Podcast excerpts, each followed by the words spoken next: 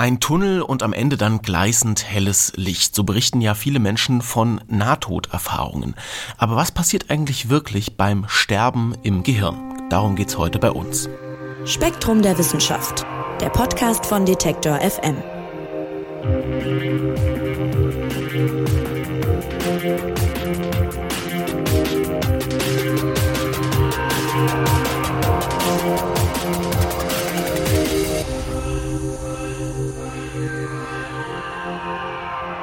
Ja, was passiert, wenn wir sterben? Das ist eine Frage, die nicht nur uns alle als Individuen umtreibt, sondern eben auch die Forschung.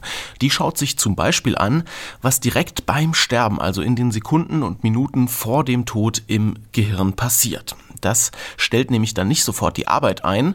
Und die aktuelle Ausgabe von Gehirn und Geist, die hat sich gerade mit diesem Thema beschäftigt. Genauer gesagt Redakteurin Anna von Hopfgarten und die ist heute bei uns. Hallo Anna.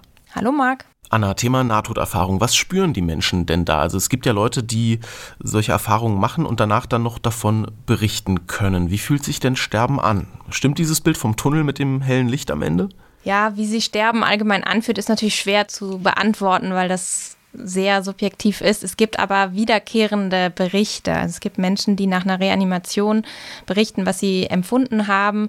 Und da scheint es wohl Empfindungen zu geben, die häufiger in so einer Situation auftreten. Und da kommt halt häufiger dieses Bild vom Tunnel oder diesem hellen, gleißenden Licht, aber auch Berichte zum Beispiel gleichzeitig an verschiedenen Orten oder sogar in, in verschiedenen Epochen sich zu befinden, was ich sehr schwer vor, vorstellbar finde. Oder auch so außerkörperliche Erfahrungen, also das Gefühl, den eigenen Körper von außen zu beobachten. Man muss allerdings dazu sagen, dass alles, was wir dazu äh, wissen, eben auf, auf solchen Erfahrungsberichten basiert und auch die sind eben sehr selten. Hm, ich wollte gerade fragen, so richtig äh, wissenschaftlich zufriedenstellend ist das natürlich dann nicht, wenn, wenn Leute einfach nur so individuell ihre Erfahrungen oder das, was sie da glauben, gesehen zu haben, dann irgendwie wiedergeben. Ne? Also methodisch ist da sicherlich Vorsicht geboten. Ja, natürlich sind eben diese Nahtoderfahrungen schwer zu untersuchen weil das eben nur Erfahrungsberichte sind und auch eben nur aus der Erinnerung berichtet wird und wie unzuverlässig Erinnerungen sein können, wissen wir ja wahrscheinlich auch alle. Mhm.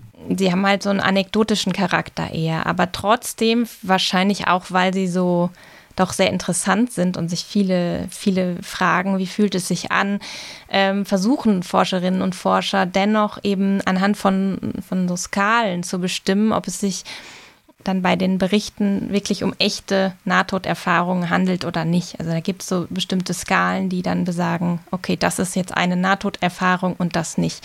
Obwohl das auch kritisch gesehen wird, eben weil es sich ja, wie gesagt, um subjektive Erfahrungen handelt, die man eben ganz schlecht standardisieren kann. Und man könnte auch eben annehmen oder der Meinung sein, äh, dass man jeden Bericht, so wie er ist, zur Kenntnis nehmen sollte.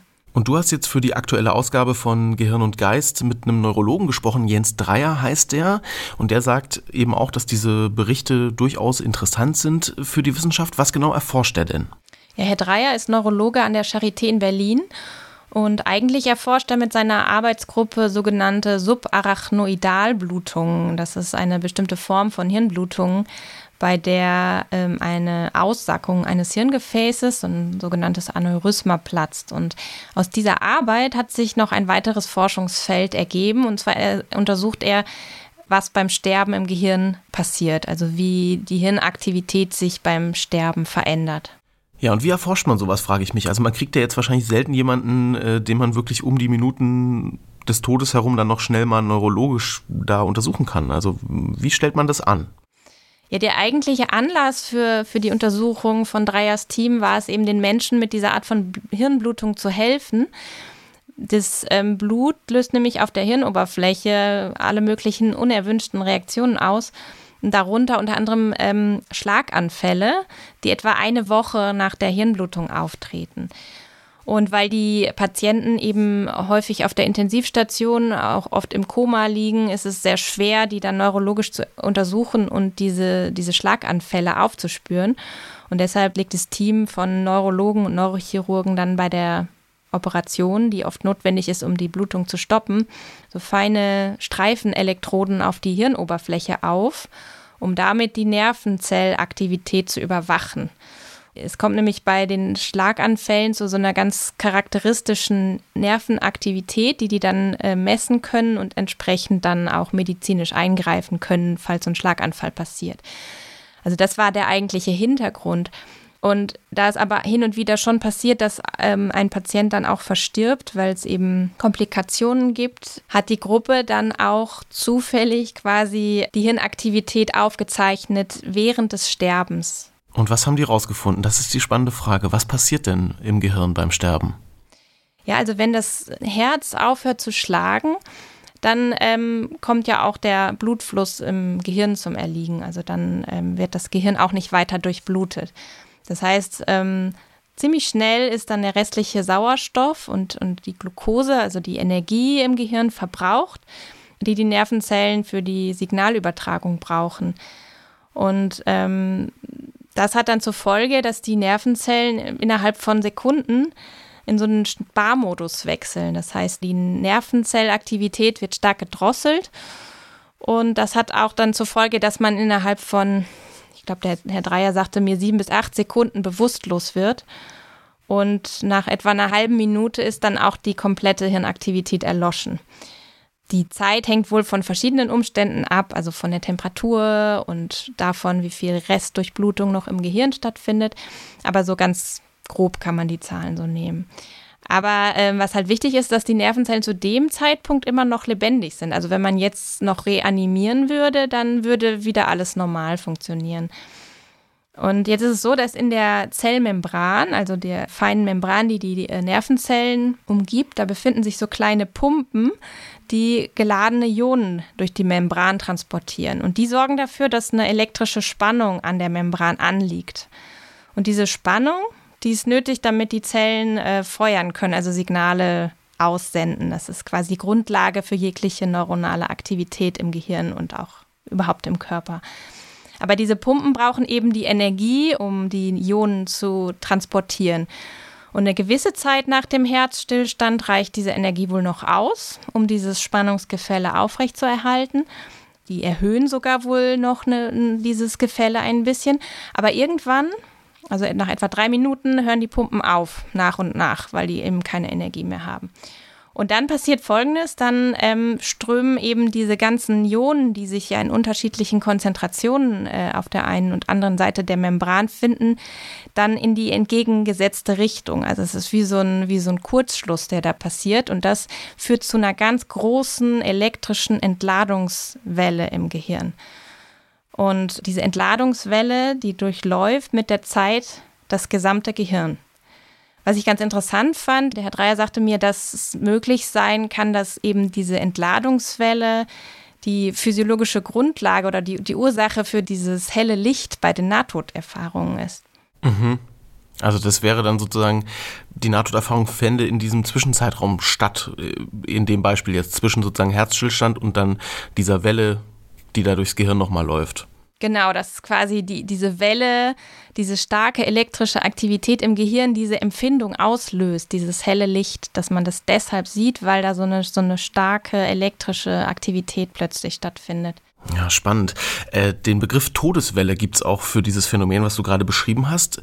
Und das ist dann, muss ich mir vorstellen, wie so ein bisschen letztes Aufbäumen, ja? Also da läuft noch einmal richtig Strom durchs Gehirn, sag ich mal, und dann tritt der Hirntod wahrscheinlich ein, oder, oder wie muss ich mir das vorstellen? Ja, also es ist wohl so, dass zu Beginn der Welle kann man das wohl noch stoppen. Also wenn die Welle langsam beginnt loszulaufen und die Pumpen haben aufgehört zu arbeiten, wenn man dann anfängt zu reanimieren und ordentlich wieder Blut ins Gehirn kommt, dann können die wieder die, ihre Arbeit aufnehmen und wie wild arbeiten und alles, was nicht in die Zellen gehört, wieder raus transportieren und dann hat man quasi auch keinen Schaden davon getragen.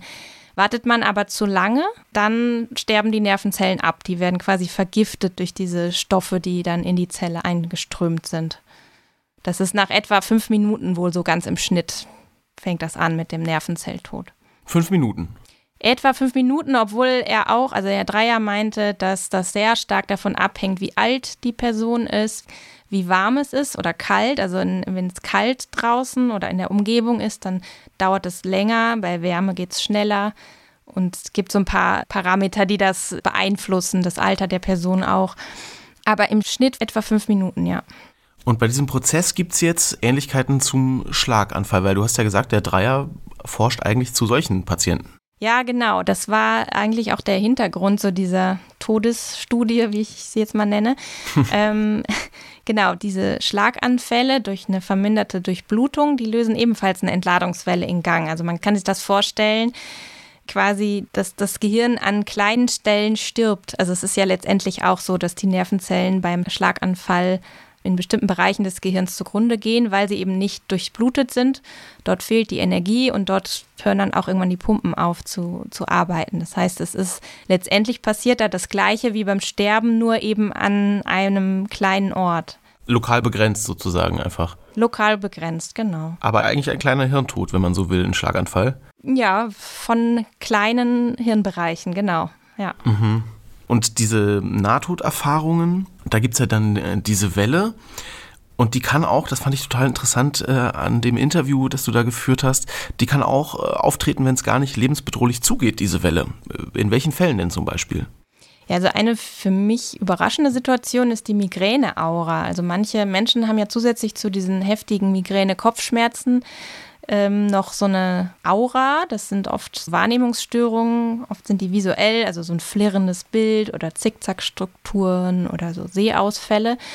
Und offenbar wird die Aura begleitet von der gleichen Entladungswelle im Gehirn, die die auch beim Sterben auftritt. Und was ich so erstaunlich finde, ist, dass die aber in dem Fall keinen Schaden hinterlässt obwohl die größer ist als jeder epileptische Anfall wohl. Also das ist eine riesige Welle, also eine, eine starke Entladung. Ähm, aber dennoch schädigt sie in dem Fall das Gehirn nicht oder kaum, also nicht messbar. Ja, das ist spannend, vor allem weil du ja gesagt hast, ähm, bei diesen Nahtoderfahrungen zum Beispiel dieses gleißend helle Licht könnte durch diese Welle eventuell, also diese Wahrnehmung könnte durch diese Welle ausgelöst werden. Und dann gibt's ja durchaus ne, Parallelen zu diesen Sachen mit Aura, wenn du sagst, man sieht da ja auch Sachen oder hat, hat Wahrnehmungsstörungen und so. Das liegt dann daran, dass es im Gehirn einfach gerade so viel los ist dann, oder? Ja, man, also das sind Spekulationen. Man weiß natürlich nicht genau, wie die Empfindung entsteht. Das ist jetzt eine Idee, dass das möglicherweise mhm. damit zusammenhängt, ja. Ja, spannend. Aber es ist dann auch noch, hört man schon raus, Spekulation, Idee, vieles unklar, weil das Gehirn natürlich so, so komplex ist. In welche Richtung geht denn die Forschung da jetzt? Also du hast ja so ein bisschen schon erklärt, die Erkenntnisse vom Dreier dann sind eher so Zufallsprodukte gewesen, aber das ist ja spannend. Man wird das wahrscheinlich dann intensivieren. Ne? Also was, was wird da in Zukunft noch untersucht werden? Genau, ich denke, dass sie da auch noch viel vor sich haben. Ähm was auf jeden Fall interessant ist, ist herauszufinden, was während dieser Migräne-Aura passiert. Also wie kommt es zu dieser großen Entladungswelle und warum richtet sie in dem Fall keinen Schaden an, führt aber beim Sterben eben zu einer Vergiftung der Zellen. Mhm. Da gibt es auch schon eine erste Hypothese, und zwar, dass die Migräne mit Aura durch auch durch so winzige Schlaganfälle, also Blutgerinnsel, ausgelöst wird, die dann aber das Gehirn von alleine wieder abbaut. Aber das kann wohl nicht alles sein und weil das eben nicht auf alle Patienten zutrifft. Und da wird sicherlich noch einige Untersuchungen zu geben. Das andere spannende Thema, finde ich, sind die Nahtoderfahrungen. Also da wird auch weiter geforscht. Das Team von, von dem Herrn Dreier untersucht gerade gemeinsam mit einer Gruppe in Kopenhagen, ob Menschen mit Migräneauren eher zu Nahtoderfahrungen neigen. Das basiert allerdings auch wieder auf Berichten ähm, diese Studie. Da gibt es auch noch keine Ergebnisse dazu. Und was auch noch ganz spannend ist, sind Untersuchungen zu bestimmten Drogen. Also es gibt Drogen, die Nahtoderfahrungen auslösen oder Erfahrungen, die so sind wie diese Nahtoderfahrungen. Zwei Beispiele, also einmal ist das das Ketamin, das ist wahrscheinlich vielen Begriff, und das äh, DMT, das ist, steht für Dimethyltryptamin. Und das Interessante an diesen Drogen ist, dass die einerseits eben diese Empfindungen auslösen, die auch beim Tod oft auftreten. Aber andererseits weiß man inzwischen, dass diese Substanzen die Entladungswelle hemmen. Also diese große Welle, die durch das Gehirn läuft beim Sterben, die wird gehemmt durch diese Drogen. Und ähm, Herr Dreier spekulierte deshalb, dass es auch sein könnte, dass das Gehirn eben in, in so Notfallsituationen ähnliche Stoffe freisetzt wie diese Drogen, um diese schädliche Entladungswelle hinauszuzögern. Und wenn das wirklich so ist, dann wären die Nahtoderfahrungen dann eben nicht Folge der Welle, sondern würden eben aus der Wirkung dieser inneren Drogen resultieren. Das ist aber bis jetzt noch reine Spekulation und äh, müsste noch weiter erforscht werden. Hm, ja, viele offene Fragen, aber auch total spannende Ansätze, die du da schon wieder nennst. Gerade das mit den Drogen ist natürlich auch, könnte ja potenziell dann, also rein hypothetisch natürlich auch mit Hilfe dieser Drogen dann man solche Wellen aufhalten im Gehirn, ne? Ja, hatte ich auch schon überlegt. Habe ich leider jetzt nicht mehr rausfinden können, aber ähm, das wäre auf jeden Fall eine interessante Frage, ja. Ja, wahrscheinlich ist es auch noch nicht ausreichend erforscht. Aber also was beim Sterben im Gehirn passiert, du hast es uns gerade so ein bisschen skizziert. Es gibt diese Todeswelle, nenne ich sie mal, aber drumherum ist dann eben noch, noch vieles unklar. Es ist ein sehr spannendes Interview, das du da geführt hast mit dem Herrn Dreier. Und das könnt ihr lesen in der neuen Ausgabe von Gehirn und Geist. Die gibt es am Kiosk und online auf spektrum.de zu kaufen. Und dir, liebe Anna, vielen Dank, sage ich dir, dass du uns mitgenommen hast in die Minuten vorm Hirntod. Ja, danke auch, Marc. Und auch euch vielen Dank natürlich fürs Zuhören. Kommende Woche gibt es eine neue Folge vom Spektrum Podcast und wer bis dahin noch mehr spannende Podcasts hören will, schaut einfach mal vorbei auf detektor.fm. Mein Name ist Marc Zimmer und ich sage Tschüss und macht's gut. Spektrum der Wissenschaft, der Podcast von Detektor FM.